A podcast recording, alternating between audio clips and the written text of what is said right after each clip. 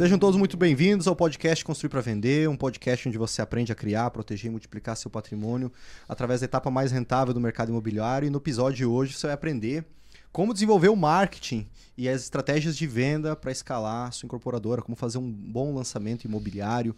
E para falar comigo sobre esse tema hoje, eu trouxe um convidado de muita relevância dentro do mercado imobiliário, à frente há 12 anos da, de uma das maiores construtoras incorporadoras do Brasil, a FG Empreendimentos, e hoje sócio proprietário da MVX Marketing Vendas. Seja muito bem-vindo, Altevir Baron, como que você está? Muito bem, Léo. Muito obrigado pelo convite. É um prazer enorme dividir essa mesa num debate aí de conhecimento, compartilhar lições que a gente agregou em toda a vida.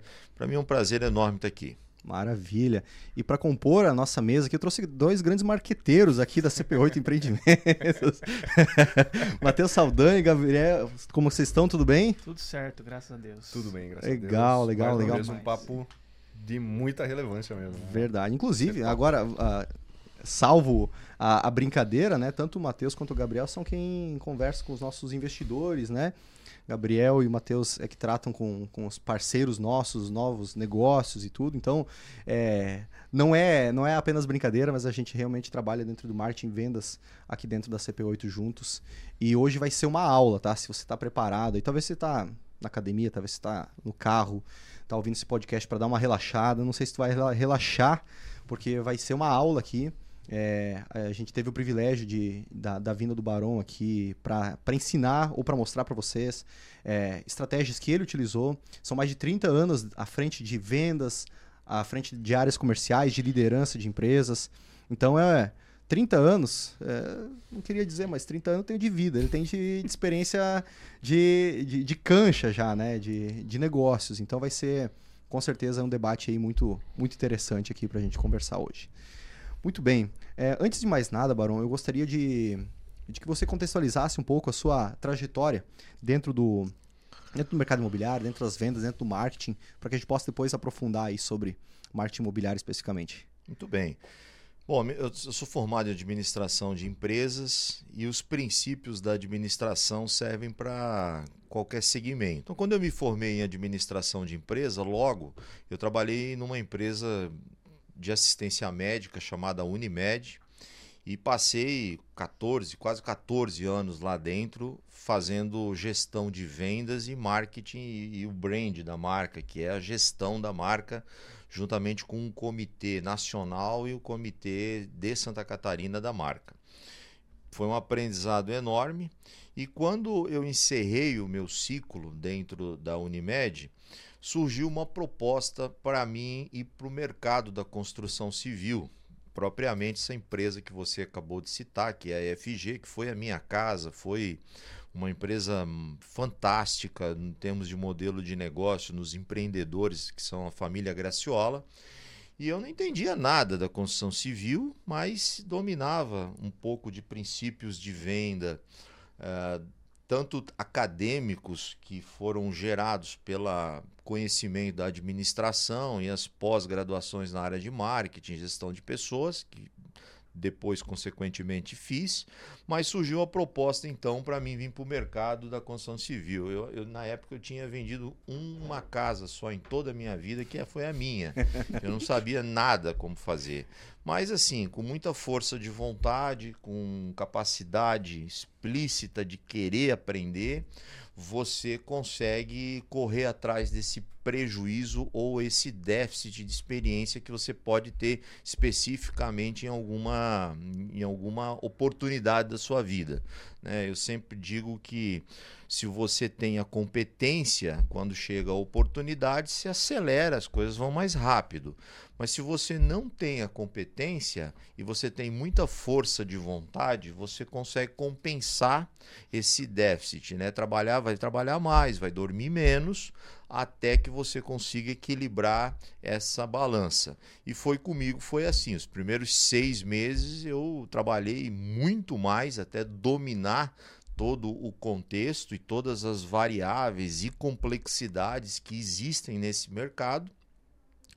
e aceitei o convite e entrei então na FG e caí logo como diretor de vendas e Caramba. marketing da marca. Então, é, assumi a cadeira já dentro de uma hierarquia abaixo do conselho de administração e abaixo do presidente, né? Era logo já o primeiro homem dentro de um modelo de negócio onde tem especificidades que eu desconhecia, mas estruturas de administração que já eram conhecidas por mim. Então foi dessa maneira que eu eh, entrei no mercado. Então a primeira conclusão que eu faço é que você, tá, você que está nos ouvindo, que está vindo de um outro mercado, que traga uma experiência enorme na bagagem, mas não domina o mercado da construção civil e por algum motivo você se encontra nela, não tenha medo, né? Não, aliás, reconheça o seu medo como um alerta para que você se dedique o suficiente para compensar os déficits de conhecimento que você tem e não desista se você for aplicado, ficar atento a absorver o conhecimento, trocar ideias e estiver associado com pessoas corretas, você vai superar esse momento. Muito bom, muito bom. E eu quero deixar claro aqui é, que eu vim, eu vim para cá em 2013, Barão. E aí eu fui impactado por Balneário Camboriú, como qualquer pessoa que chega aqui. Uhum. E eu fiquei impressionado com, com o posicionamento de marca, que acredito que aí você já estava há uns três anos, então, né, ah, dentro da operação do marketing, da FG e, e das vendas também. Fiquei impressionado com, com as campanhas que eram feitas, que sempre foram feitas, que é muito acima da média, assim, de uma incorporadora eh, convencional. Né, que tem um relacionamento já com mais com corretores, mais próximas, que não constrói um branding um, ah, muito forte, né? Eu lembro de algumas campanhas, uma que me marcou muito foi 2015, 2016, Moeda Forte. Cara, eu, eu pensei assim, pô, o mercado não estava bom. Naquela época eu ainda era, eu era corretor de imóveis. Fazia engenharia, era corretor de imóveis. E o mercado não estava bom. E estava sendo reforçado a importância do, do imóvel. Tipo, não tava falando assim, a FG, né? Não tava batendo no nome da incorporadora, tava batendo no nome do mercado, do mercado imobiliário, do imóvel. Né? E, e esse é, uma- é um fundamento de marketing. Eu falei, caramba, esses caras sabem muito bem o que eles estão fazendo, nada está sendo feito por, por acaso, né? E se você puder contextualizar um pouco mais sobre qual é a importância do marketing ou até mesmo da construção de marca dentro de uma incorporadora, né? O que, que você identifica como os principais fatores assim de importância? Essa é uma pergunta muito boa. Marketing, é, de uma forma generalizada, é conhecido como propaganda. Marketing não é propaganda. Marketing é tudo que a sua empresa vai fazer que vai somar o produto final e vai gerar uma experiência para quem está consumindo seu produto ou serviço, né? Então, assim, é, a gente primeiro tem que desmistificar essa palavra marketing, né? Marketing é muito mais do que isso. Marketing é posicionamento, marketing é ideologia, marketing é identidade de equipe. Não importa quantas pessoas você tem na sua equipe que dividem o trabalho com você, o seu sonho, mas marketing ele permeia toda a empresa. E assim como outras áreas, como recursos humanos, recursos humanos não é departamento pessoal, recursos humanos não é uma área que cuida de pessoas, recursos humanos também faz isso, marketing também faz propaganda, mas vai muito além disso. Recursos humanos é gestão de pessoas, é desenvolvimento de pessoas. Então são pessoas que vão ser contratadas e vão ser desenvolvidas. No nível de executivo, você já tem essas pessoas mais preparadas, já, já mais desenvolvidas, que vão absorver a missão daquela empresa. Mas 95% do, da, da pirâmide da empresa são colaboradores que precisam de treinamento e desenvolvimento e que o RH vai lá e atua e, e- e- através de um programa de desenvolvimento. E marketing é a mesma coisa. Propaganda é um item dentro do marketing. Então, o que, que a gente pode é, sintetizar com a palavra marketing? Marketing é como você gostaria que a sua empresa fosse percebida pelos públicos que a rodeiam, né? Os famosos stakeholders, né? Como é dito aí numa linguagem mais técnica, mais americanizada. Então é como seus fornecedores, como você gostaria que seus fornecedores vissem a sua empresa? Como você gostaria que os seus colaboradores trabalhassem na tua empresa? Como você gostaria que o público que compra o seu produto final visse você? Então há uma integração completa de comunicação interna e externa. Externa através de propagandas, de apoios a canais específicos, online, offline, esporte, educações, é, processos é, filosóficos, né? por exemplo, atletas que representam determinados segmentos, que a sua marca está lá, se a marca promove qualidade de vida, então você associa esse tipo de qualidade de vida ao seu produto. Então o marketing ele é uma inteligência que ele estuda a personalidade de consumo, quem está consumindo a sua marca. Então você, Léo, é engenheiro. Eu posso não ser engenheiro, mas posso pegar uma folha de papel e fazer alguns cálculos. Mas para assinar um projeto de engenharia, para dar certificação que aquele projeto vai ser um projeto que vai ficar de pé, você precisa fazer a ciência da engenharia. E no marketing é a mesma coisa. Então todo mundo tem opiniões sobre o marketing, sobre as propagandas, e são opiniões válidas. Às vezes você tem grandes opiniões, boas opiniões, excelentes críticas de quem não é da área de marketing, mas o marketing também é uma ciência e se você tem a sua empresa, você precisa escutar um especialista em marketing sobre o modelo do seu negócio, para que ele consiga desenhar a persona que está comprando seu serviço, definir quem está comprando seu serviço, ver se o seu produto está adequado àquela pessoa, né? Como a gente está falando aqui na área de construção civil, no desenvolvimento de projetos, é muito importante a harmonia desse das compras do terreno com a parte estética da construtora, modelos de plantas, serviços que você está promovendo.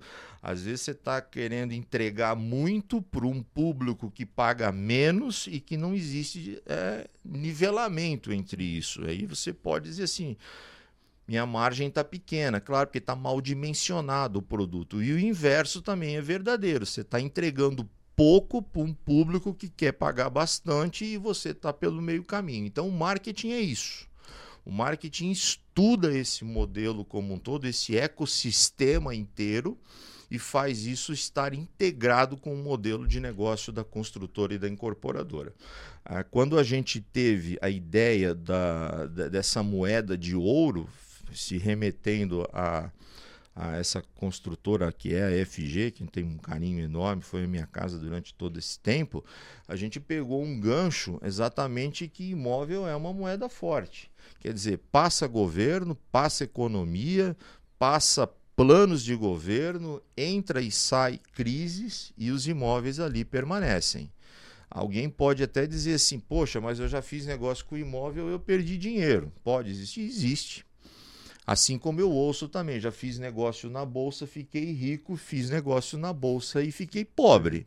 Então, você pode, que tipo de negócio que você fez agora? A probabilidade de você fazer um negócio com imóvel e prosperar é muito grande diante das ofertas que tem no mercado, porque os imóveis são quase transcendentais.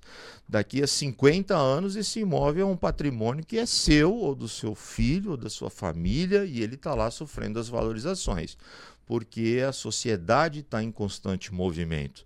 Então, com base nessa ideia de imóvel é uma moeda forte, por que não uma moeda com o timbre da companhia de ouro? Sim. Então surgiu a partir dessa evolução dessa ideia. E a partir disso a gente fez todo um desdobramento de imagem é, com base nisso. Então você que está nos escutando agora, que tem a sua construtora, que precisa de um slogan, precisa de uma campanha de vendas, você tem que pensar ter criatividade suficiente para criar alguma coisa que defina o seu momento e defina o seu mercado. Há exemplo disso que a gente fez, que foi uma campanha que até hoje Já, nós retiramos ela do ar e continua se usando a expressão de imóvel FG é uma moeda forte. Olha só, se perpetuou no tempo essa foi foi tão forte que, que inclusive entrou, né, tipo, ficou na cabeça da pessoa, né? Eu lembro até hoje, eu acho incrível isso aí. E um ponto que você falou, Barão, que eu acho que eu gostei bastante agora, você está falando do marketing e aí você está falando sobre permuta, sobre concepção de produto. Ou seja, não são áreas, são áreas correlatas, mas existe uma, um envolvimento entre elas. Né? E, porque afinal o, marketing, o produto tem que expressar a, o, o projeto da empresa, né? a, a concepção de, de posicionamento da empresa. É, de nada adianta a empresa se, se posicionar no, no segmento de alto luxo, por exemplo, e, e, a mesma empresa trabalhar no segmento popular, né? Não, não, não, vai, não vai comunicar com os clientes, né? E você sempre se envolveu, ou você inclusive recomenda né, que, que o marketing esteja atrelado à concepção do projeto, à concepção do produto? Como que você vê essas áreas trabalhando juntos dentro da incorporadora? Existem dois departamentos que eu defendo muito que, veja, todos os departamentos de uma organização são importantes. Você tem uma construtora, você tem uma empresa de distribuidora de alimento, o que for. Todos os departamentos são importantes, mas existem dois departamentos que são, eu diria, muito importantes. É o departamento de marketing e o departamento de RH. Isso até não nasceu em mim, essa inspiração, lendo livros como Jack Welch, que são os, os grandes papas da administração mundial, sempre é, eles falaram, sempre tinha dois caras do meu lado em toda e qualquer circunstância, marketing e RH. E depois, uhum. aprofundando esse assunto, eu percebi que tinha é, total é, propósito é, essa, esses dois elementos. E eu falaria o seguinte: que o marketing tem que estar presente na concepção de produto, tem que estar presente nas decisões da companhia, nas decisões do dono da empresa. Uh, muita coisa que se toma de decisão em quatro paredes não fazem sentido nenhum para quem não esteve dentro daquelas quatro paredes. E é preciso construir uh, essa ideia em quem não participa das reuniões de tomada de decisão para quem está executando lá na ponta. Então, o que, que é isso? É comunicação e imagem. São pessoas e comunicação. Comunicação, marketing, pessoas, RH. Então, você tem que ter um bom braço de marketing e um bom braço de RH para te ajudar a tomar decisão documento de contratação, demissão, troca e férias, uma contabilidade faz. Precisa ter um RH que conheça de gente e um marketing que conheça de produto, de consumo, marketing de consumo, saber onde a sua empresa está é, posicionada, em que mercado que ela está posicionada. O alto padrão não é melhor porque é alto padrão e o outro é produto popular. Às vezes você tem muito mais ganho fazendo produto popular do que fazendo alto padrão. Agora, qual é o melhor? O melhor é o que te dá melhor resultado na última linha para você como gestor e como empresário. Você pode estar numa empresa de alto padrão com rentabilidade baixa. Você pode estar numa empresa popular com rentabilidade alta. Então, o, quando você vai fazer aquisição de um terreno, fazer um projeto, você tem que ter é, harmonia em que tipo de posição que a sua empresa está. Se você hoje atua no mercado de produto popular, é, você tem que estar tá de olho em oportunidades de mercado do produto popular. Agora eu vou botar uma vírgula. Se você diz assim, eu quero também começar a atuar no mercado onde o meu ticket médio vai aumentar. Então você tem que pensar na sua empresa como um todo. Você tem que pensar que a sua carteira vai mudar de cliente. Você tem que pensar se você tem uma equipe de venda dimensionada para se relacionar com esse público que tem aí um, um, um, perfil financeiro diferente. Você tem que pensar no pós-venda, nas pessoas que vão conversar com esse público, porque à medida que muda o teu público, muda a expectativa de quem está comprando teu produto. Então, isso é um processo de transição, isso tem que ser observado pelo marketing. Depois que o marketing faz as pinceladas, você vem para a parte de execução. E aí o RH te ajuda a dimensionar, contratar essas pessoas, treinar essas pessoas e colocar essas pessoas dentro dessa nova ideologia, dentro dessa nova proposta de mudança de patamar de empresa. A conclusão é que o marketing permeia toda a empresa. Você pode não ter uma formação em marketing e gosta de marketing, você vai acertar bastante. Agora, para você diminuir qualquer possibilidade de erro a ponto de calcular isso, você tem que ter um especialista em marketing, pelo menos observando, fazendo a crítica do teu modelo de negócio. O marketing, por exemplo, Barão, ele vai estar, tá, ele não vai ser um setor específico dentro da empresa, por exemplo. Então, existe alguém do marketing, por exemplo, dentro de novos negócios, no sentido de a própria tradução do que o mercado está querendo consumir. É o marketing que é responsável por trazer essa, essa resposta para dentro da empresa? toda empresa é responsável por toda empresa. Nós vivemos uma cultura de administração de empresa hierarquizada. Então, a gente sabe quem manda e quem obedece. Os modelos, e esse é um primeiro desafio de quem é empresário, de quem é comandante de empresa. É horizontalizar isso. É horizontalizar. A hierarquia é para definir quanto cada um ganha no processo e qual o tamanho das responsabilidades. Mas em fazer a empresa funcionar, todos somos responsáveis. Desde as pessoas com menor tarefa, que são aquelas pessoas mais simples, com menos estudo, daqui, até o presidente da empresa. Então, todo mundo é responsável por tudo. E isso é um processo cultural que nós brasileiros estamos é, aprendendo nos últimos 15 anos, porque a gente já escuta muito hoje hierarquias horizontalizadas, né? Uhum. Onde o presidente senta para almoçar com o pessoal de fábrica. Isso são coisas aí de 15, 10 anos, mas nunca foi assim teve na década de 80, década de 90, as coisas eram mais hierarquizadas, né? Chegou o presidente, cada um na salinha, é, cada um na sua todo salinha. mundo dividido aqui, não te mete aqui, porque aqui quem manda é engenharia. Marketing, cuida lá das tuas propagandas. RH, você não tem nada a ver uhum. com isso, né? Só manda lá pro RH se meter quando tiver que demitir, porque terceiriza isso para o RH porque eu não faço demissão, né? Uhum. Então, quer dizer, isso tem que acabar, isso está acabando. As empresas modernas e com alto nível de eficiência, elas começam a fazer reuniões com multicaracterísticas. Então, assim, poxa, precisamos criar um produto novo. Traz o cara do marketing, traz a engenharia, traz o arquiteto, traz um cara da obra, porque o cara da obra vai Sabe é o cara que lá, abre né? a porta para os clientes visitar. Então uhum. é o uhum. cara que tem uma das informações Nossa. que nós pagaríamos fortunas para fazer uma pesquisa uhum. e ela está de graça para você na mão de um simples colaborador, simples no sentido Sim. de ocupar um cargo lá na obra, certo. né? Mas importante. E ele tem a informação, porque ele que abre a porta na obra, recebe a família e alguém diz assim: por que, que não tem é, dentro do meu apartamento? Uh, um lugarzinho para mim guardar aqui a, a, ração do meu cachorro. Pronto. Uhum. Ninguém pensou nisso, né? Então tem vários exemplos aí na, na administração de empresas de pessoas que participaram da reunião, que não tinham nada a ver com aquele assunto e deram ideias fantásticas, porque as ideias elas partem de todas as pessoas que estão envolvidas. Agora, vou também colocar uma vírgula. Existe um departamento que é o responsável por aquele assunto, Sim. certo? Então, não dá para dizer assim, peraí, todo mundo é responsável por tudo e aí cachorro de dois donos não. morre da fome porque o outro fica esperando pelo outro, ninguém dá comida, o cachorro morreu. Agora, você tem que ter os responsáveis. Responsáveis é engenharia, você pode ter um, uma pitada lá no marketing, que está de olho no consumo, está de olho naquilo que os clientes estão falando, eles atuam com interpretações de questionários, pesquisas, feedbacks de mercado e etc.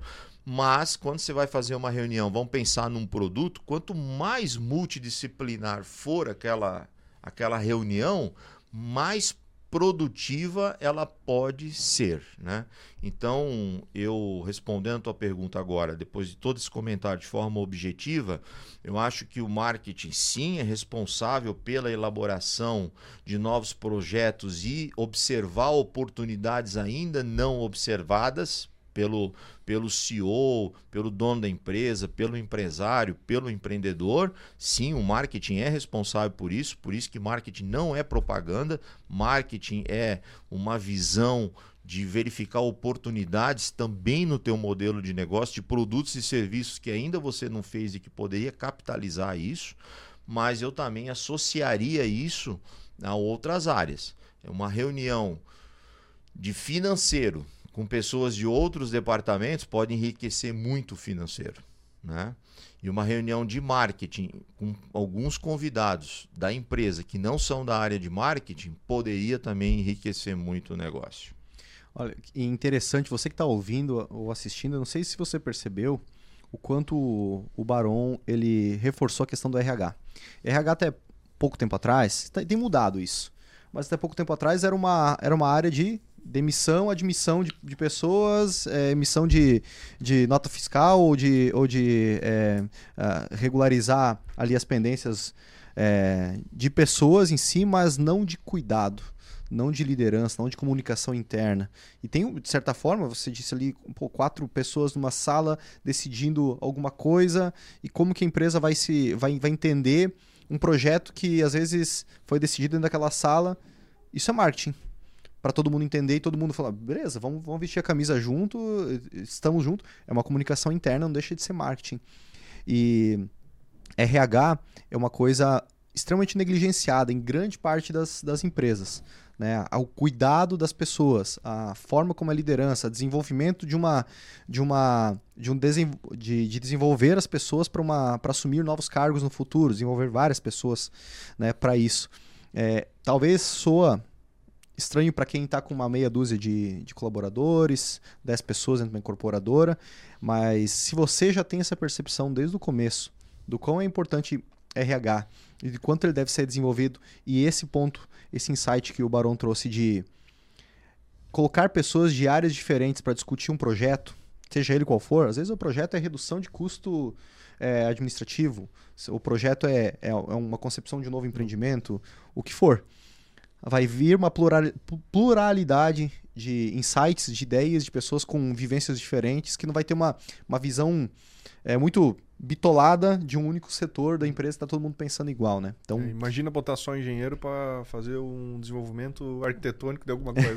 não vai dar certo, é, né? É, tem aquela história que é bem conhecida no mundo acadêmico de é, a Colgate fazendo uma, uma reunião com os altos executivos e como é que a gente vai aumentar o pessoal, o consumo de creme dental no mundo, né? Nosso produto, porque, como é que a gente tem que fazer para vender mais?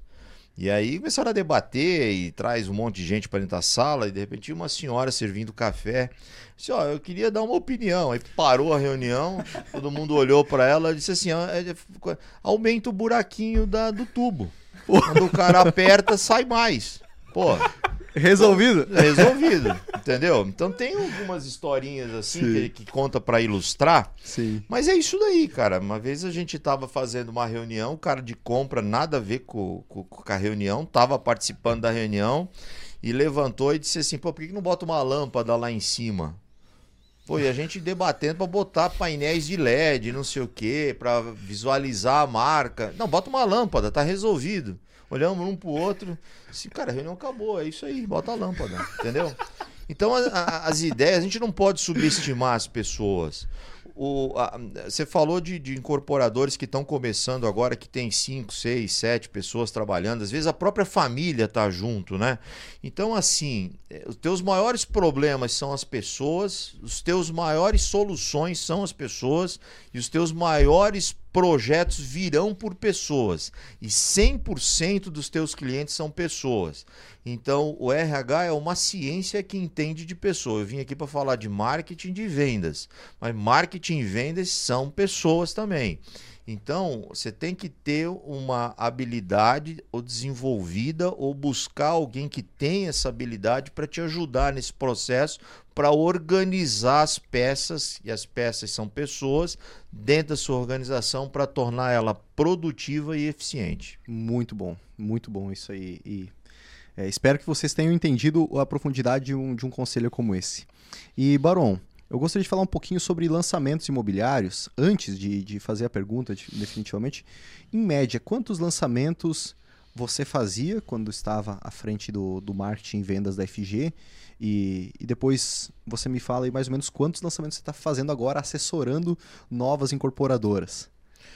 Bom, dentro da FG a gente teve aí no longo da história 56 lançamentos, é, todos de grande porte, com ticket médios altos, né?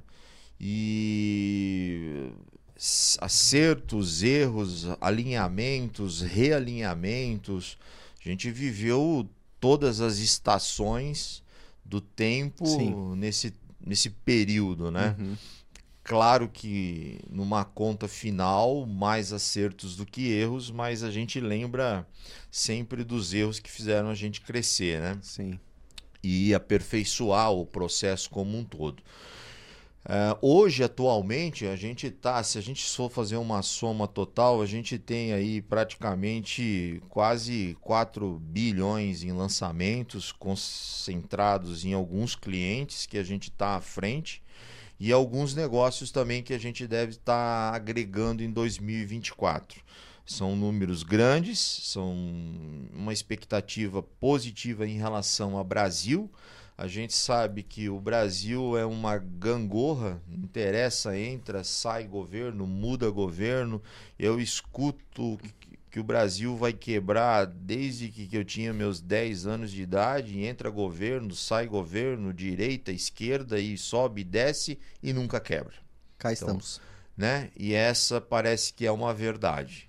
Então, uh, qual é a conclusão que a gente tem que ter? É discernimento para apertar os botões certos na hora de uh, a velocidade ser maior ou a velocidade ser menor, mas nunca parar porque o Brasil não vai parar. O Brasil é uma célula viva, um país muito forte. É, a gente olha o mapa do país, você, se confunde com um continente tão grande que é o nosso país. Então, o, o 2024, eu pessoalmente acredito que vai ser um ano muito bom. E aí sim, porque nós estamos num país muito bom e estamos numa região muito boa que é o estado de Santa Catarina. Com todo o respeito que eu tenho às outras regiões do Brasil, que são prósperas, bonitas, fazem parte do país. Nós aqui também temos os nossos problemas e desafios, mas a gente está numa, numa região do país, numa faixa de litoral muito próspera e muito promissora. Então a gente tem que aproveitar esse momento com todo carinho e fazer os lançamentos uh, de acordo com esses momentos. Assim, dá para acelerar mais, dá para recuar um pouco, dá para ir um pouco mais leve ou não. Ter esse balizador, mas parado nunca, porque senão alguém vai lá e vai fazer no seu lugar. Vai fazer, perfeito. E então 4 bi aí de lançamentos, apenas começando o ano, tem muita coisa ainda para fechar aí é, de novos negócios, tenho certeza disso. 50 e poucos lançamentos através da, da FG. Digamos que, que já agregou um certo, uma certa experiência Sim. em marketing e vendas aí, né? Sim. E quais são os ingredientes fundamentais que você vê para um lançamento imobiliário de sucesso? Né, para um incorporador que está fazendo seu primeiro empreendimento, edifício multifamiliar, ou mesmo já está escalando e está encontrando dificuldades no lançamento? Ou como que você vê assim, ó, pô, isso aqui é pilar, isso aqui é um fundamento, isso aqui é um fundamento? É, eu acho que assim, ó, uma grande parte das construtoras, elas são médias e pequenas. Então, é, é, a conversa é mais ou menos assim. Eu poderia aqui dizer alguns princípios que vale para todas as construtoras, mas eu quero ser mais específico para aquele, aquele construtor que diz assim: eu preciso vender para construir. Tem aquele que diz eu construo para vender. E geralmente são construtoras que têm outros braços de negócios outras empresas, que essas construtoras são subsidiadas por outros fundos e etc. Mas a grande verdade é que as construtoras médias e pequenas estão mesmo mais dentro dessa formatação. Eles fazem Barão, um cálculo. Deixa eu só pois desculpa não? te interromper. Na tua percepção, a gente já recebeu alguns outros convidados, a gente sempre questionou, né? O que, que é uma construtora pequena, o que, que é uma construtora média. Boa. Então, na tua percepção, o que, que você coloca como média e pequena? Em faixa de faturamento. de- assim. isso. É, eu- um VGV. é assim, ó, não existe uma classificação para isso. Se a gente for olhar uma classificação financeira contábil feita pela Receita Federal, a gente vai definir faturamento. Mas para mim, assim, o que, que eu acho que é uma empresa média? É Uma empresa até 50 colaboradores, né? E aí eu somo é, direto e indireto, e acima de 50 eu já considero uma empresa grande, e aí as empresas de grande porte acima de mil funcionários. Vai de 50 a 250, 300 e abaixo disso é que não- você não tem construtoras abaixo de 10 colaboradores, né? Porque o pessoal de obra acaba. Assim. Então a gente podia dizer o seguinte: de 50 a 100 colaboradores, porque o, a, empresa que tem lá um prestador de serviço, ele, ele é um, um colaborador teu. O que muda é só a relação contratual, mas ele está lá a teu serviço. Se você não existisse, ele não existiria ali. Então você está empregando aquelas pessoas também.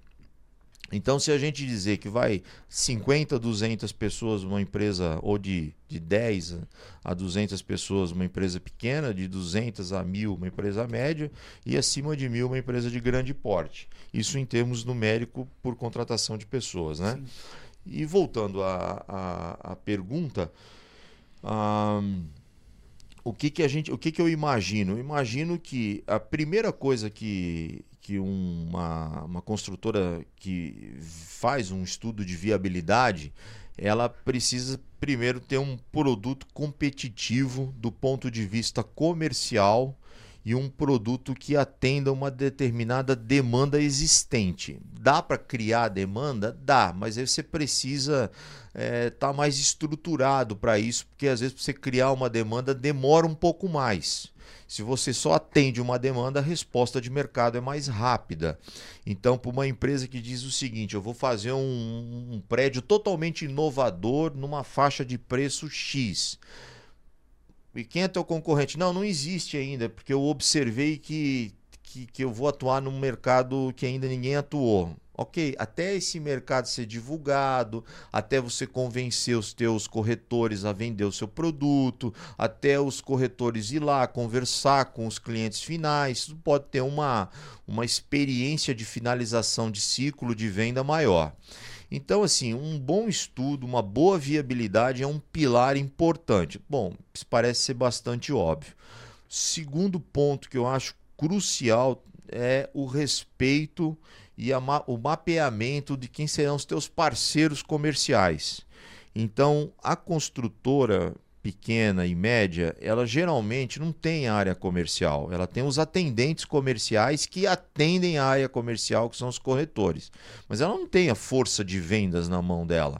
Então ela precisa fazer um trabalho de conquista desse mercado, de conquistar esse mercado. E é um pouco redundante dizer que é, conquistar um corretor é pagar a ele o que é de direito. Isso não é conquista, isso é dever.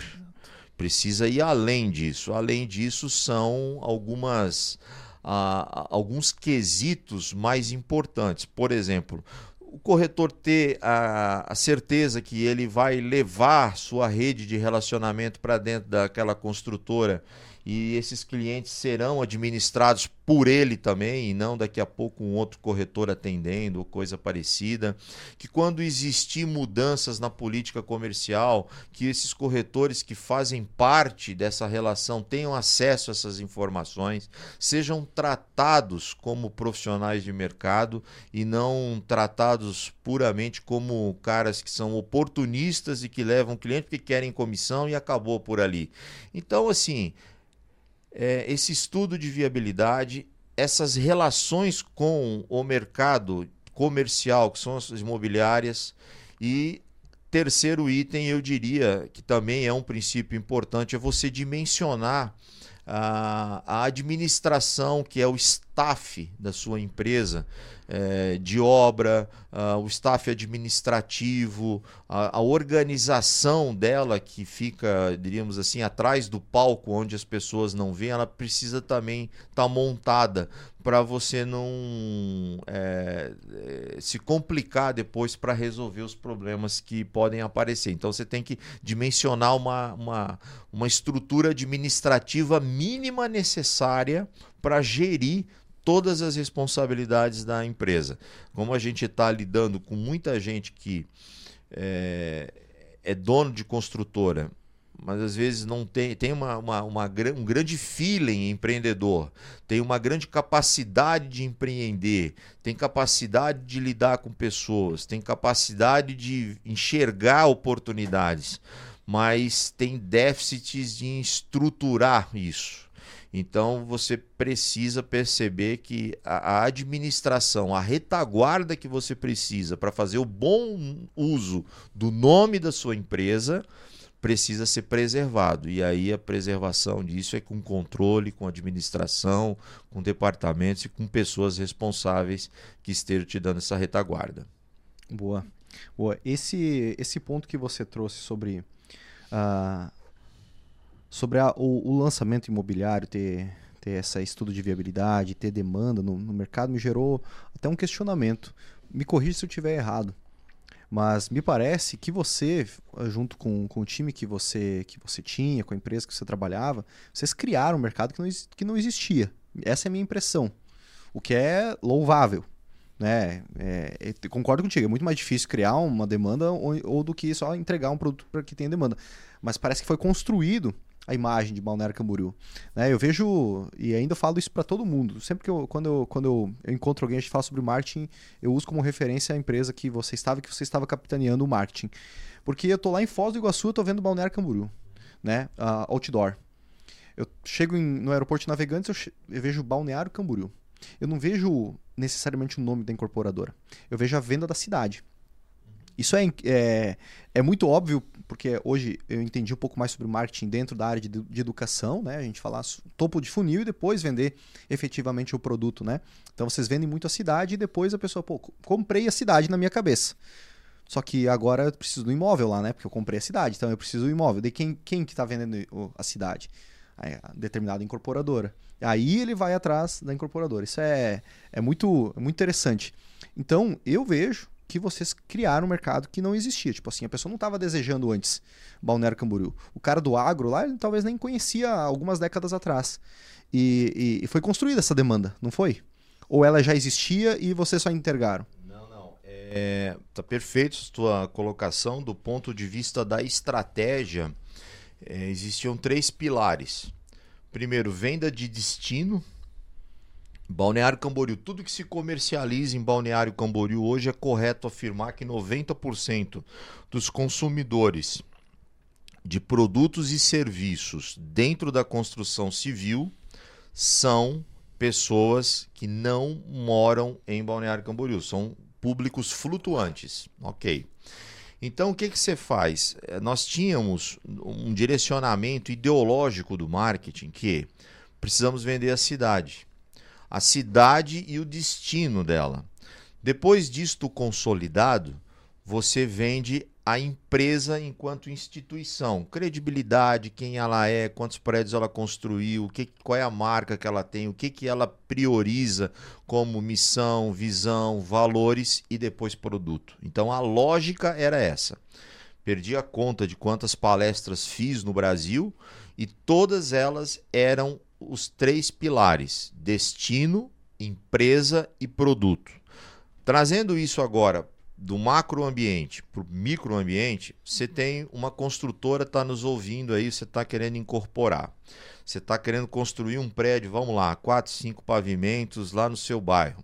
Você está numa cidade, venda o bairro. Depois venda sua construtora e depois venda seu produto. Diga por que, que você escolheu esse bairro. Diga o que, que esse bairro tem de bom. Você está vendo? Se o seu público é da cidade, organize a cidade para que ela saiba o porquê que aquele bairro que você tem aquele terreno Por que, que você escolheu aquele terreno? O que, que você tem de expectativas reais que aquele bairro vai se tornar a curto, médio, longo prazo. Use isso como justificativa do seu empreendimento estar tá lá, independente em qual faixa de mercado que ele vai ser comercializado, porque a gente fala ah, porque o, as pessoas que têm dinheiro gostam de coisas boas. Então as pessoas que não têm dinheiro não gostam de coisas boas, gostam tanto de coisas boas quanto quem tem dinheiro. A diferença é que a condição dela adquirir muda, mas ela vai gostar daquilo que também é bom. Todas as pessoas gostam do que é bom. Não importa se é num bairro periférico, se é no centro da cidade ou se é frente mar em Balneário Camboriú. Então todo mundo quer fazer o melhor negócio comprando um apartamento de 400 mil ou de 40 milhões, né? Então, defenda isso. Por que, que aquele bairro que você vai construir é bom? Venda destino, venda a rota do seu empreendimento, crie materiais publicitários voltados para isso e ensine os corretores que irão lhe representar a fazer essa defesa. Porque se isso for feito, isso for percebido por quem está comprando, as vantagens do lugar, as vantagens e benefícios daquele lugar, o que aquele lugar vai se tornar, você consegue agregar valor no seu produto final, um valor percebido e como justificativa disso, você pode comercializar um ticket médio cada vez melhor. Então veja, o seu produto ser bom, ele não apenas precisa de acabamento, estética, arquitetura, ele precisa estar num lugar bom. E as pessoas precisam saber disso. A quantidade de farmácias que tem, supermercados, postos de combustível, infraestrutura urbana, ou não, não é nada disso, Barão. É um lugar agreste, deserto, de muita paz, de muito verde. Explore isso como um braço do seu produto, como um opcional do seu produto. E faça as pessoas compreenderem isso através da comunicação e do marketing, da publicidade. Porque quando chegar no produto daí não tem muito para você querer, aspas, convencer, Sim. né? O cara já comprou o bairro. Pessoa... Exato. Já, já comprou, comprou o bairro, já comprou a empresa. Então use esse tripé: destino, a empresa e, consequentemente, a, o produto final. Então, use isso como um processo pedagógico de ensino. Sim. Então, você vai falar com 10 corretores de uma imobiliária, de uma imobiliária parceira. Você vai juntar esses 10 corretores para uma reunião, para um café da manhã, para um jantar, para um encontro de business entre amigos, entre parceiros. Use uma didática forte. Aí o pessoal que está escutando a gente pode dizer assim: não, mas eu tenho um slide lá que é o Google, uma foto do Google, pega tudo. gente, eu estou falando de você explorar, não estou falando de você dar uma pincelada.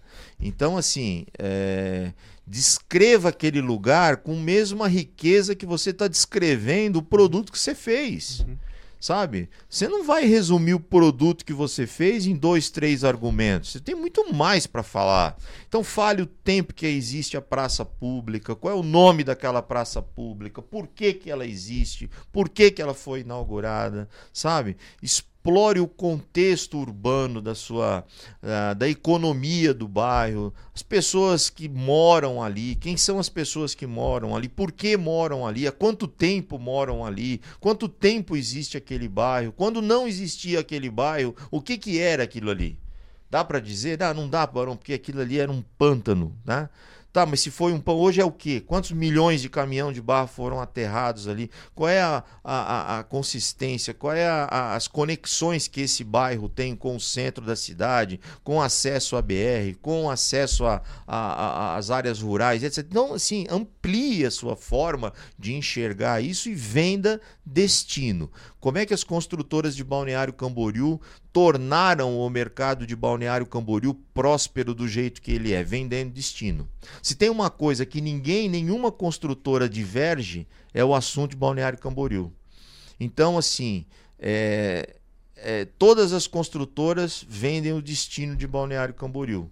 Então, a FG transformou isso como uma estratégia de venda, o que era implícito, é o que todo mundo gostaria de dizer, a gente começou a falar. E aí todas as outras construtoras vieram no nosso caminho. E você pode, inclusive, é, utilizar o poder público para isso.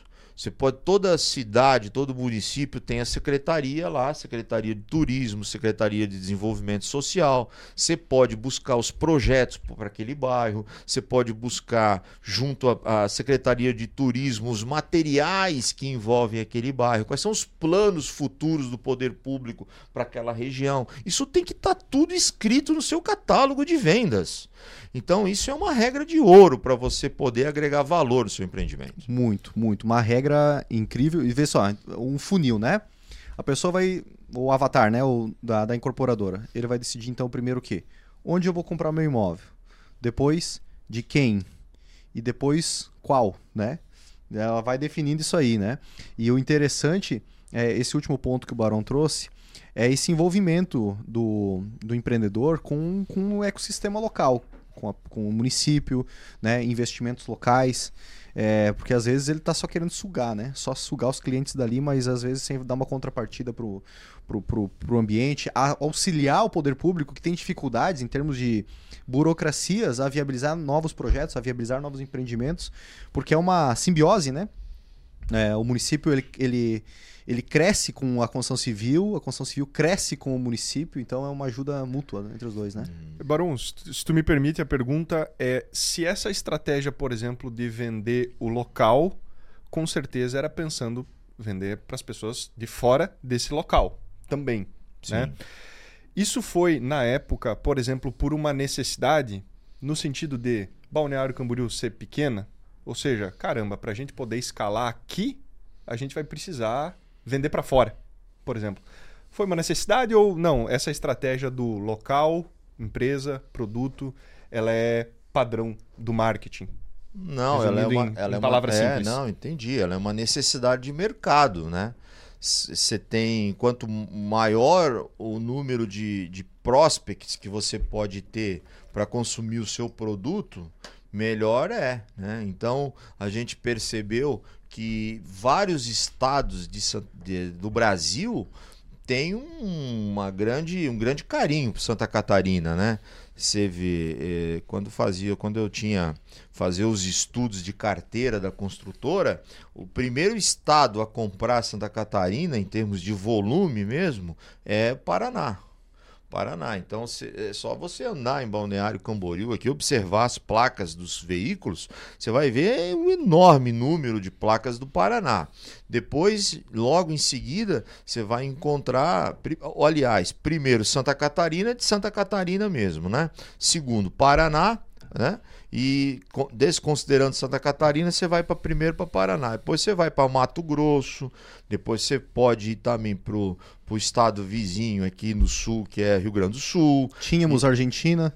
Argentinas nas épocas que a economia ia bem, Sim. né? Uhum. Os argentinos invadiam Balneário Camboriú. Era só placa preta, né? Só placa dos hermanos. É. E recebíamos eles aqui descaracterizando as rivalidades do futebol muito bem, né? Sim. Porque eles aqueciam muito a economia, os supermercados, restaurantes, agradeciam muito a presença dos hermanos aqui, porque toda a comercialização deles em dólar, né? Isso fazia muito bem para o mercado local. A gente está torcendo lá para que a Argentina vire o, jogo lá e que é, volte a assumir o, um papel de um grande país do ponto de vista econômico, né? Porque é. só a gente já a gente já sabe o valor que, a, que os argentinos têm, um povo uh, que orgulha bastante a gente aí. Não vamos falar de futebol só, Sim. né? mas a gente espera que tudo dê certo lá. Mas Balneário Camboriú já foi palco, quase a segunda casa. Balneário Camboriú tem uma instituição aqui chamada Círculo Argentino. É onde alguns argentinos vieram morar para cá e uma comunidade de argentinos aqui em Balneário Camboriú. Até parece que a gente está em Nova York, né? É. Que as comunidades de fora se juntam, os brasileiros brasileiros, os europeus e tal. E aqui em Balneário também tem, é, o Círculo Argentino. Inclusive a gente tem um aqui no escritório. Nós importamos, ah, nós importamos um argentino aí. Ah, pois foi, é. Foi por cota. Bacana, foi por bacana. cota. Foi Não, por cota, é, foi por sim, cota. Sim. foi por cota, que bacana. Você vê, né? E eu ainda bem que eu tô falando bem de Argentina, um cara que malha aí, é, faz jiu-jitsu, eu não quero confusão Vai saber, é melhor não, melhor não, legal. É, Eu gostaria de. Eu, eu, eu elenquei uma pergunta aqui para te fazer. Se você puder contar um case de, de um lançamento que você participou e, e que você se orgulha pelo resultado que foi obti, obtido, pelo processo todo de construção daquele da, do, do, do lançamento e que ele foi muito bem feito, assim. É, tem o prédio, tem as campanhas. De, campanha, pode campanha, ser também. Eu participei de eu participei da campanha da Stone quando a, a construtora definiu a, a, a marca. Participei da Grazi, participei da Grazi Massafero também. E por último, uh, participei de todo o processo, desde a primeira reunião também com a família Aveiro do Cristiano Ronaldo, que hoje tem uma campanha que está aí é, consolidada, que é, fantástica, né? Campanha. É, eu já estava praticamente de saída da construtora, mas essa campanha começou há dois anos atrás, Uau. foi toda construída é, por nós também. E então assim, tem as campanhas de marketing e tem as de lançamento de prédios, né? Então, assim, eu tenho um prédio aqui que a gente bateu o recorde de vendas em termos de velocidade, que eu lembro que foi um case de sucesso. E eu te falo assim, é, o que, que a gente fez? A gente usou o mesmo padrão de lançamento, juntamos os corretores, fizemos as instruções necessárias para que os corretores tivessem as informações e a gente conseguiu vender um prédio chamado Skyline é, em 60 dias, todo, praticamente todo o projeto. E eu fui chamado no dia pelo presidente do conselho e ele disse assim: é, o que, que aconteceu com esse prédio, né? Aí eu disse: a gente vendeu, né? E eu pensei que ia ganhar os parabéns, né? Aí ele disse assim: não, acho que a gente vendeu no preço errado. Aquela dorzinha de cotovelo. né? Aí eu disse, Foi muito rápido. é vender no preço errado? Ele disse: é vender barato. Mas por que vender barato? Se eu acha que vendeu barato? Ele assim, é porque vendeu muito rápido. Aí eu peguei, eu tinha as pesquisas de mercado Sim. de todos os concorrentes, né? Aí eu botei em cima da mesa e disse para ele: o senhor precisa reconhecer que o senhor tem os melhores profissionais de mercados que foram selecionados para trabalhar aqui e não foi vendido barato não, foi vendido por mais caro do que produtos prontos na região mas graças à nossa marca e habilidades profissionais que trabalham conosco, a gente conseguiu esse resultado. E por favor, o senhor me exclua desse grupo de bons profissionais, porque os bons profissionais não estão aqui dentro dessa sala, os profissionais são os corretores. Boa. Então, o que, que eu quero dizer com essa mensagem? Você dizer isso pro dono de uma empresa como aquela que eu trabalhei, você precisa estar com as tuas contas em dia, Opa. sabia, né? Opa! Você pode é. ser ejetado daquela sala, né? De uma é. forma muito rápida, como sim. executivo, né? Sim, sim. E eu falei, cara, porque eu precisava defender meu time, eu precisava defender as pessoas que trabalhavam comigo, que davam sangue lá no dia a dia. Eu sabia das dores do meu time, eu sabia uhum. quando o cara estava em casa tomando remédio para ansiedade. Uhum. São coisas que, que não estão escritas nas palestras que a gente dá, mas a gente que é soldado do dia a dia, que está no campo, que está lá na linha de frente, na linha de batalha, a gente sabe onde é que dói, a gente sabe. Então, quando eu não tenho oportunidade para falar, eu, eu falo mesmo. Sim. E essa, você me pediu um case, eu podia aqui dar uma. passar muitas informações sobre isso, mas eu quero te dizer a, a, coisa mais importante é valorizar as pessoas que estão com você e que acreditam no projeto que você tem na mão. Então eu pude dizer isso para eles. Você só teve sucesso porque você tem uma equipe que vale muito aqui dentro, que vale mais do que a própria empresa, porque o maior patrimônio é, é, antes do cliente é as pessoas que estão com você. Porque se você mudar o segmento, você perde todos os teus clientes. Mas se você tiver as pessoas boas, você constrói uma nova empresa. Rapidinho. Em outro segmento, em o que for.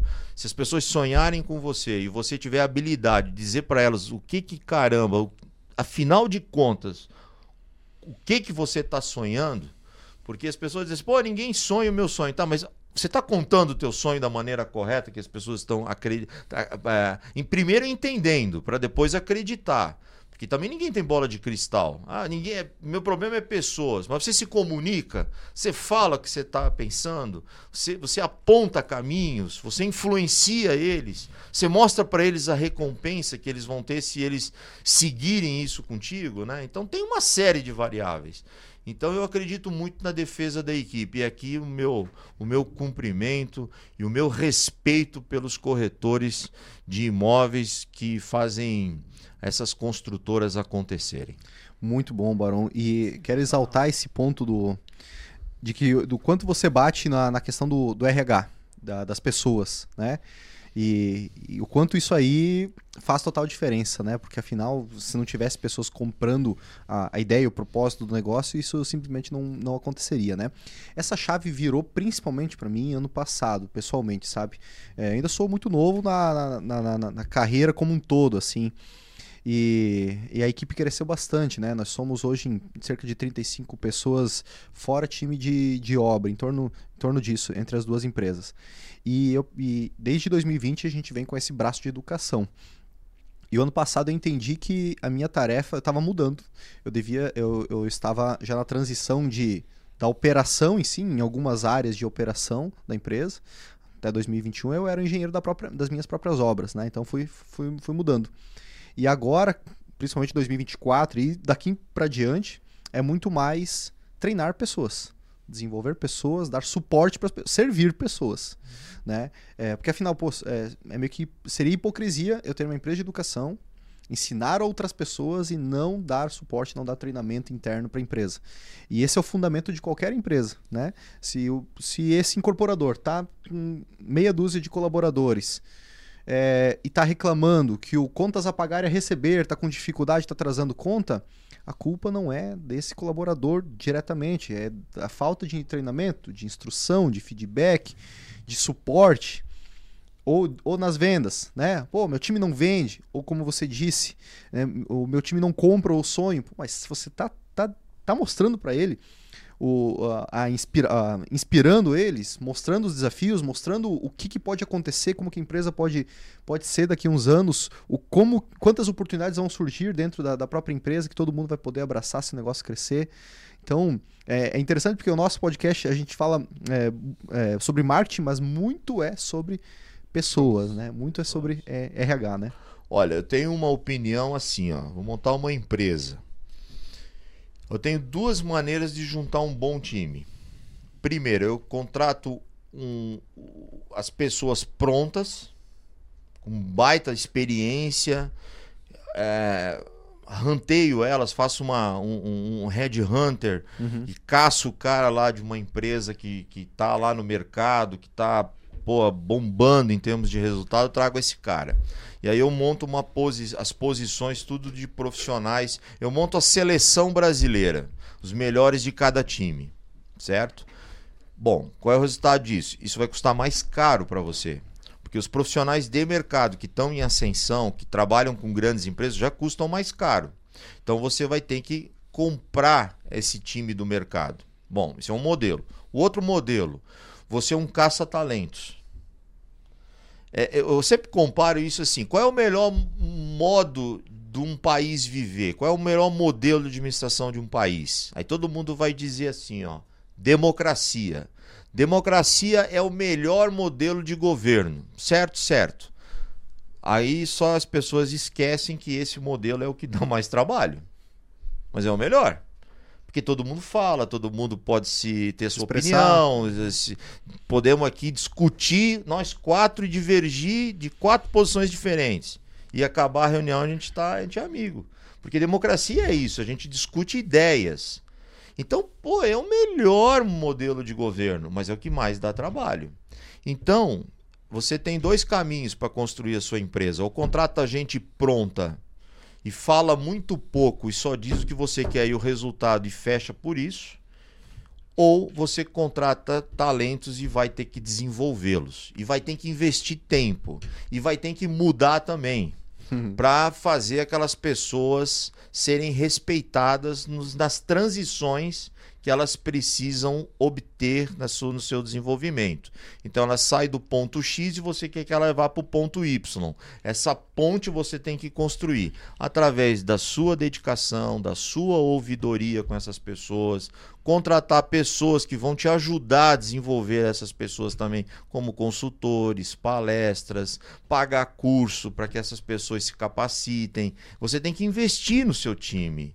Você tem que dedicar tempo e um percentual na sua linha de receita para investir nesse time. Barão, mas lá na frente o cara vai me trair. Seja bem-vindo ao mundo organizacional. né? E, eu- e- Agora, não diga que todos vão te trair. Alguns vão te Sim. trair. E outros vão ser fiel a você até o último dia. Então, faça pelos fiéis e não deixe de fazer por uma minoria infiel. existe uma frase, né? Não vou saber dizer de quem que é, mas é melhor você é, treinar uma pessoa e ela sair do que não treinar e ela ficar.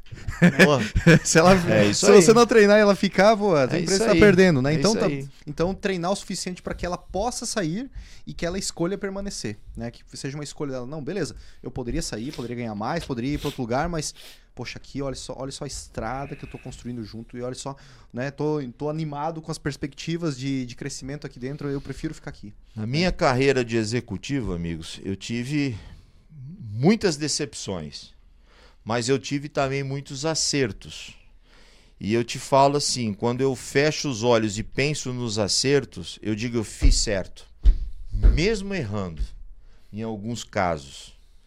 Porque, cara, você como líder e, e poder dar oportunidade para pessoas crescerem no seu ambiente de trabalho, você investir naquelas pessoas, dizer, cara, eu confio em você, eu vou te entregar a missão. E aquele cara entrega a missão e lá na frente ele, ele, ele, ele faz um desabafo, dizendo que você foi um cara importante para eles. Por um líder, isso é o maior recebimento que ele pode ter. Eu te diria. é, não quero forçar tanto, porque não as pessoas podem dizer assim, pô, mas o Barão tá forçando. Não, mas eu, eu, eu botaria no mesmo nível de quanto você. um ganho financeiro excelente. É esse crédito emocional, esse- essa renda psicológica que esses momentos te proporcionam. Você saber de pessoas que hoje estão conduzindo ah, empresas, departamentos, chefiando, gerando resultados. Esses caras passaram pelas tuas mãos e eram office boys quando começaram a carreira. Eu tenho isso na minha história. E não é um, dois ou três casos, são vários casos. E, e- e- e por causa desses caras, eu digo assim: pô, os caras que eu tive é, frustração não representam nada, faria tudo igual de novo. Sim, sim. Então esse é a mentalidade do empresário de hoje. Empresário de hoje não pode ficar restrito a, a, a, a tem um negócio apenas para ganhar dinheiro. Tem que ir além disso. Total. Porque se você tiver esse pensamento, primeiro, você vai sofrer pra caramba. Porque você não vai ter nenhum prazer além de ter resultado.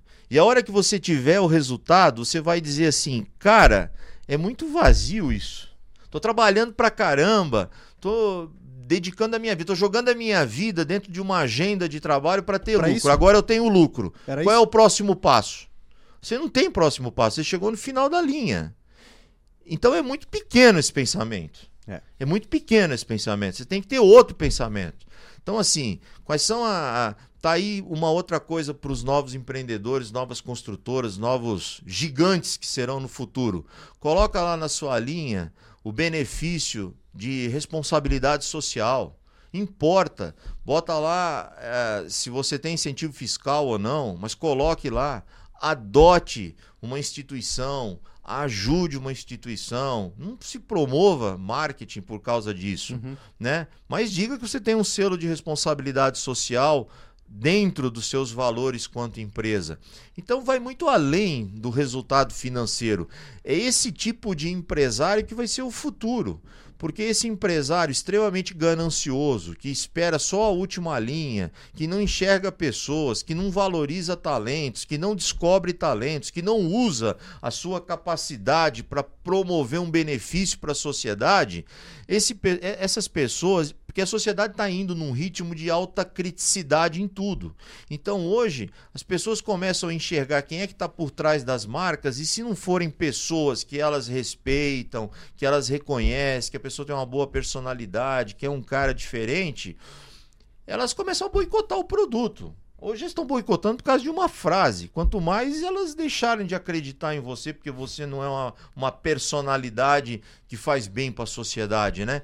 Então, é esse tipo de empresário, é esse tipo de empresa que vai prosperar futuramente. É isso que eu acredito e essa é a minha mensagem para o empresário. Vá além da planilha financeira. Preserve, seja guardião das margens da sua empresa, mas dinheiro não é tudo. Exatamente. Exatamente, exatamente. Eu vou puxar um ponto que você, da, daquele, daquele teu empreendimento de, de sucesso que você teve aí, dentro de dois meses vendeu tudo, já para ir para uma próxima pergunta e já encaminhando para o encerramento, eu sei que você tem compromisso muito em breve. É, vender todas as unidades do empreendimento em tão pouco tempo, no lançamento, antes mesmo do início da obra, quanto que isso é um problema? Aí um problema porque fica a dúvida se você tivesse feito uma reserva técnica, você poderia vender ele futuramente com preço melhor e equilibrar mais o, o resultado da operação. Porque parte de um princípio que se você vender um imóvel hoje, ele tem um preço se você vender ele num estágio intermediário da obra, ele tem outro, e se vender no final, ele tem outro também.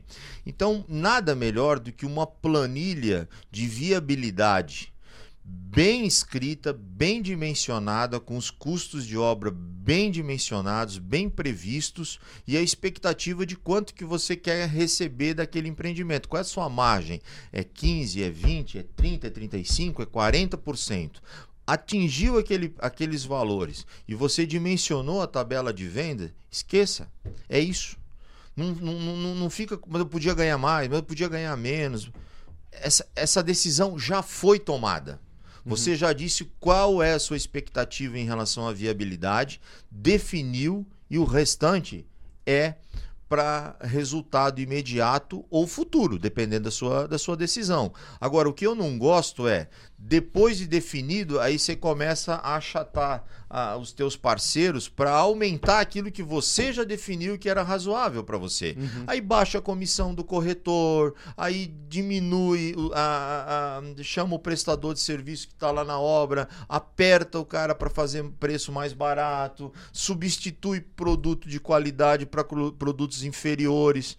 Então, o, qual é o problema? O problema não está em vender antes ou vender depois, o problema está na deficiência da tomada de decisão do dono da empresa. Ele tem que definir, nessa obra aqui eu quero ter 30% de margem líquida.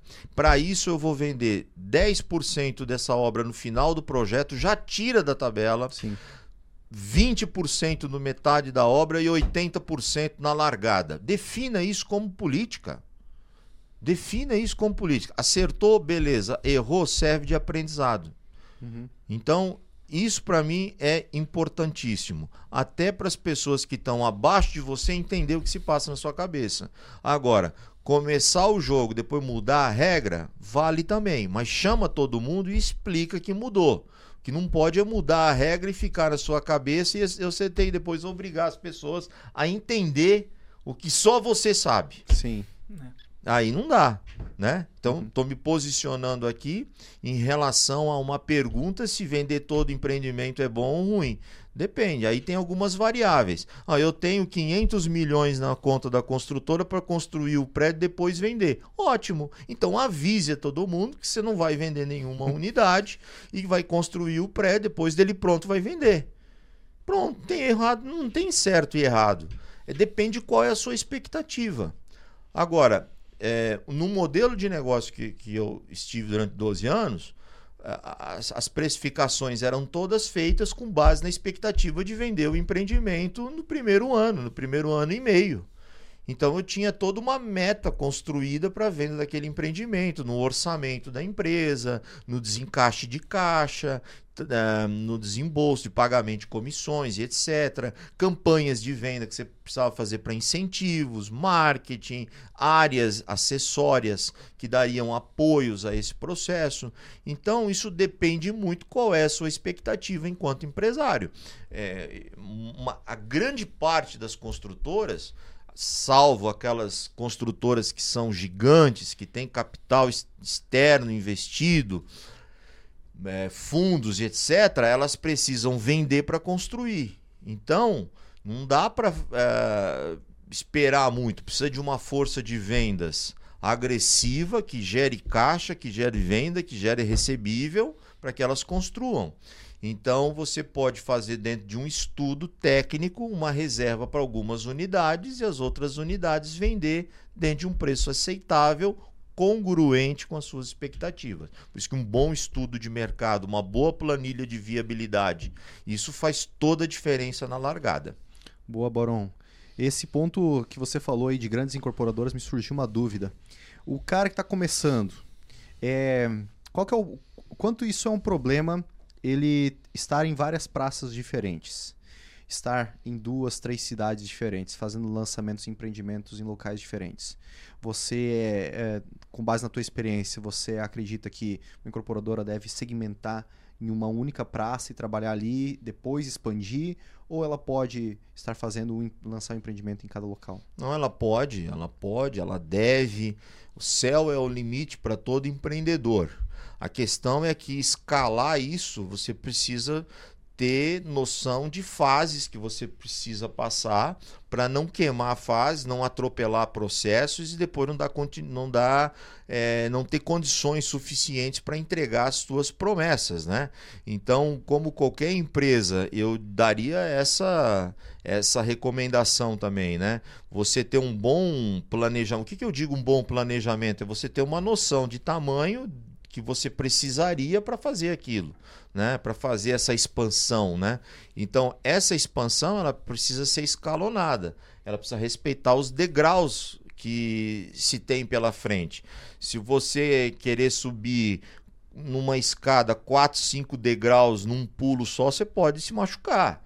Então é necessário saber se eu tenho musculatura suficiente para isso, capacidade de caixa, pessoas, é, é, colocar dinheiro na frente, quanto que de dinheiro será, tempo de espera para cada obra dessa começar a ter a sua venda. É, sem que eu sangre, tenha que vender produtos baratos para poder gerar caixa. Tudo isso é importante nessa conta para você planejar o seu crescimento harmônico e que a sua empresa e você não perca a saúde, né? Sim, perfeito, perfeito. Então, então tá tudo bem se o cara quiser se posicionar em praças diferentes. Desde que ele construa esse planejamento gradativo. Né? É, e ele precisa saber que a regionalidade, às vezes, da marca dele pode sofrer impactos de mudança por regiões construtora pode ser muito forte num município, ela vai para outro município e ela tem que começar um trabalho do zero. Então ela precisa também saber que vai ter um investimento de marketing, um envolvimento social necessário lá. Uhum. Então não existe uma, uma resposta pronta, Sim. se pode ou não pode. Isso vai depender de planejamento. Perfeito. Se tiver o planejamento para mensurar isso, é viável. Se for olhando para onde o vento está soprando, também dá. Mas o risco é muito maior. Né? Você pode planejar ou não. Sim. Tem muita gente que cresceu sem planejar absolutamente nada e está aí com grandes empresas. Quais são a, a, os motivos disso darem certo? Bom, fez a coisa certa sem saber. Sorte, que também acredito. Sim. Uh, fez a coisa certa sem imaginar que estava fazendo a coisa certa, puramente no feeling.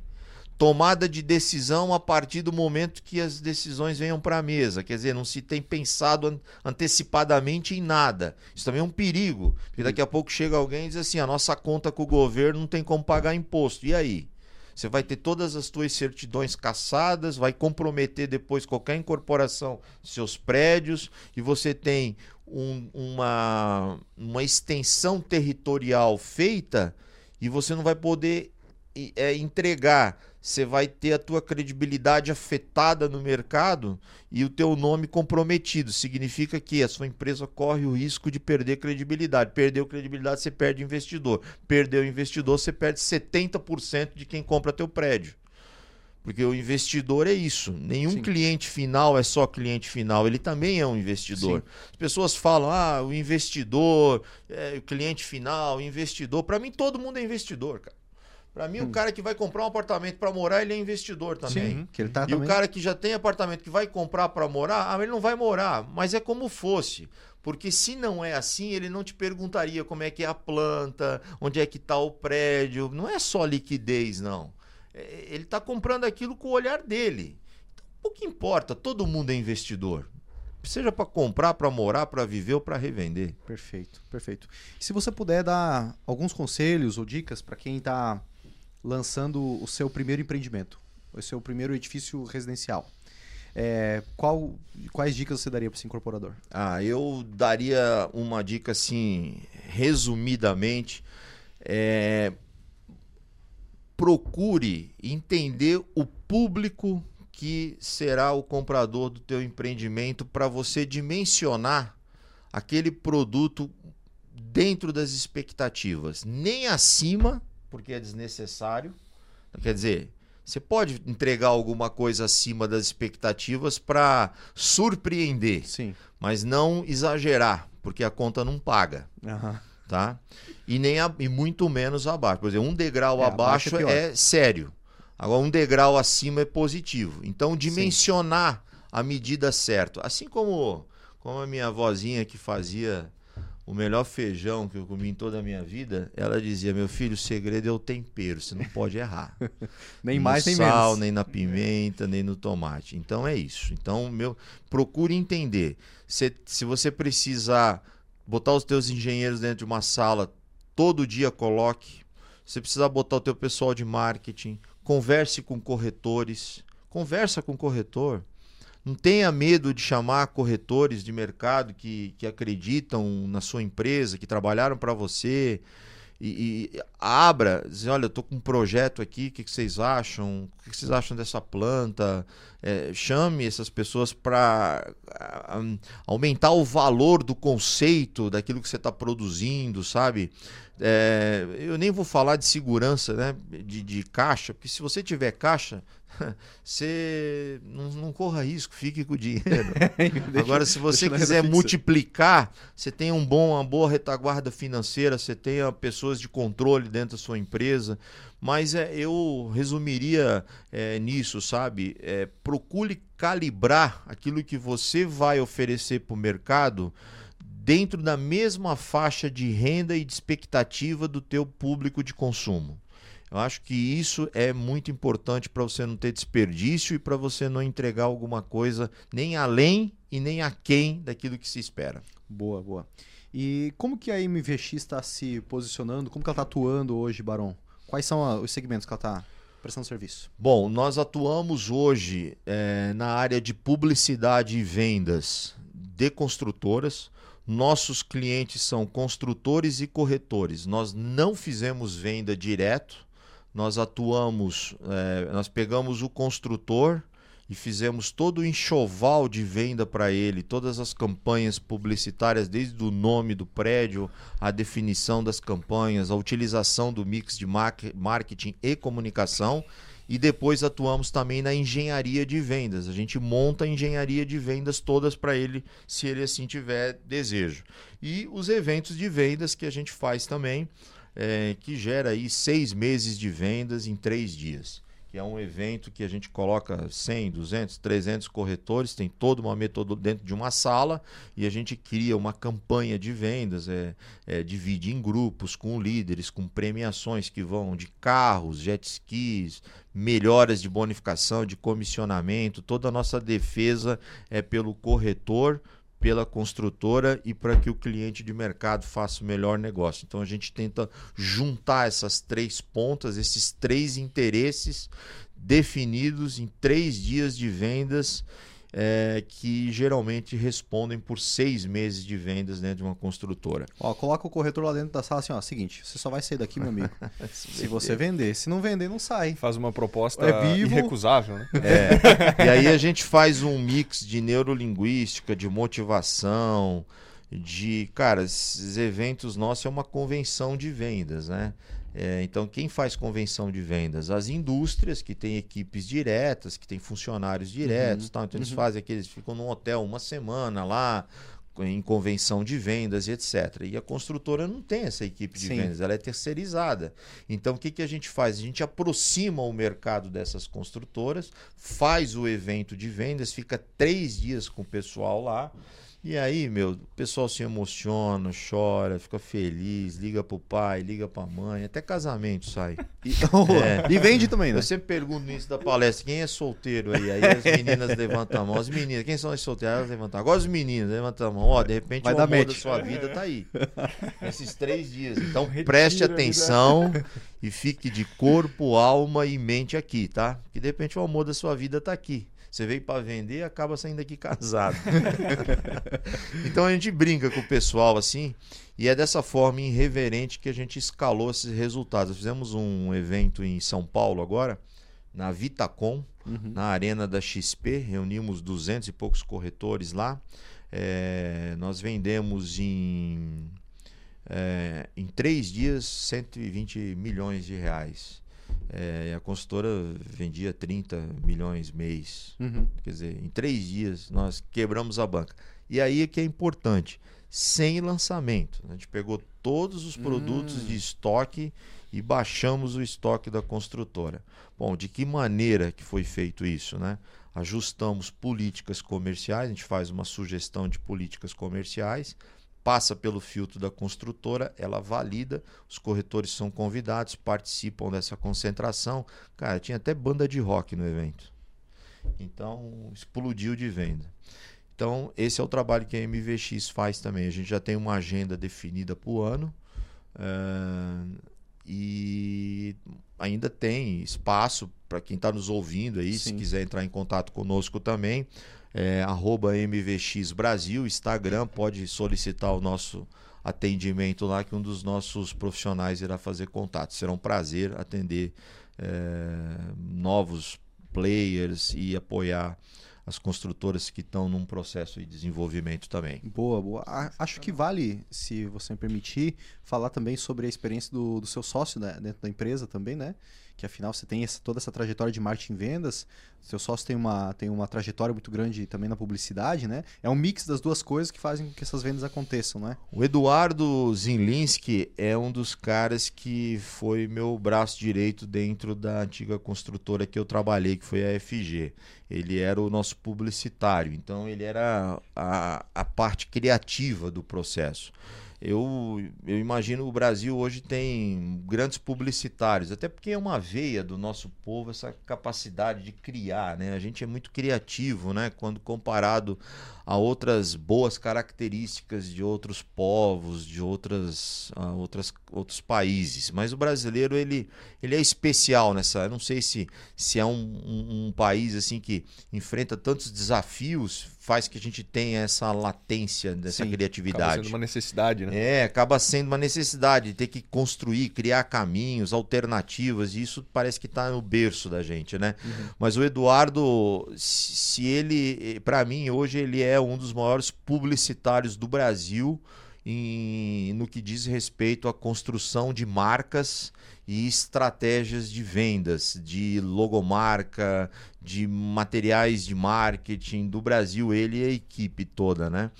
É, se ele não é o melhor, tu podes colocar ele como um dos maiores nomes no Brasil, por tudo aquilo que eu já vi ele fazendo nesses 12 anos que ele trabalhou comigo na FG enquanto empresa contratada. Hoje nós somos sócios, dividimos a MVX é, como estratégia e é exatamente isso que dá certo. Eu faço a área comercial de desenvolvimento de corretores, desenvolvimento da área estratégica de engenharia de venda. Então a gente desenha a parte da engenharia de venda para a construtora e depois eu digo: bom, Eduardo, o avião está desenhado.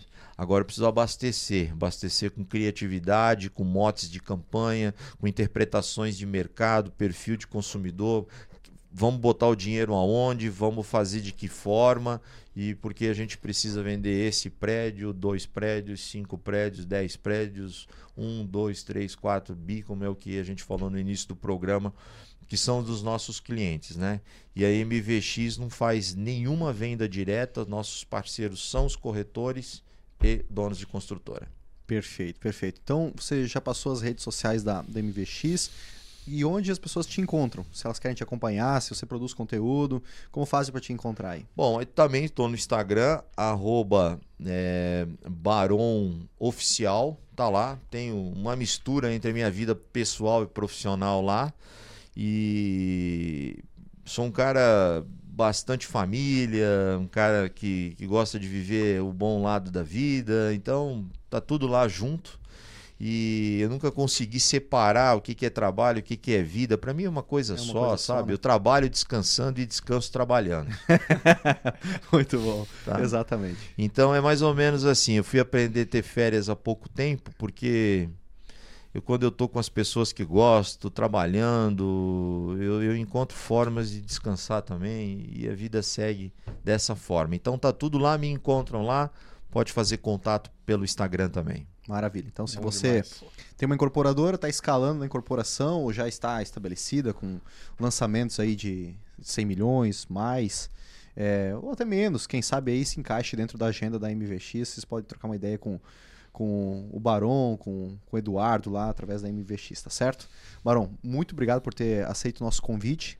Para nós foi um prazer te receber aqui. Eu tenho certeza que quem está ouvindo, quem está assistindo, é, aprendeu muito aí sobre estratégias de marketing e vendas dentro da incorporação. Léo, Matheus e Gabriel, muito obrigado também pelo tempo que a gente teve aqui junto. É, a minha pretensão é, não é ensinar, a minha pretensão é compartilhar um pouco do que eu vivi. É, pode fazer profundo sentido para muita gente e pode não fazer. Então, é, a minha intenção é compartilhar o aprendizado que eu tive. Agora, é, se isso serve como um ensino, eu fico feliz. Com certeza, com certeza. Obrigado mais uma vez. Valeu, obrigado mesmo, Barão. Obrigado, valeu, Barão. Valeu, valeu, obrigado. Tchau, Valeu, tchau, tchau.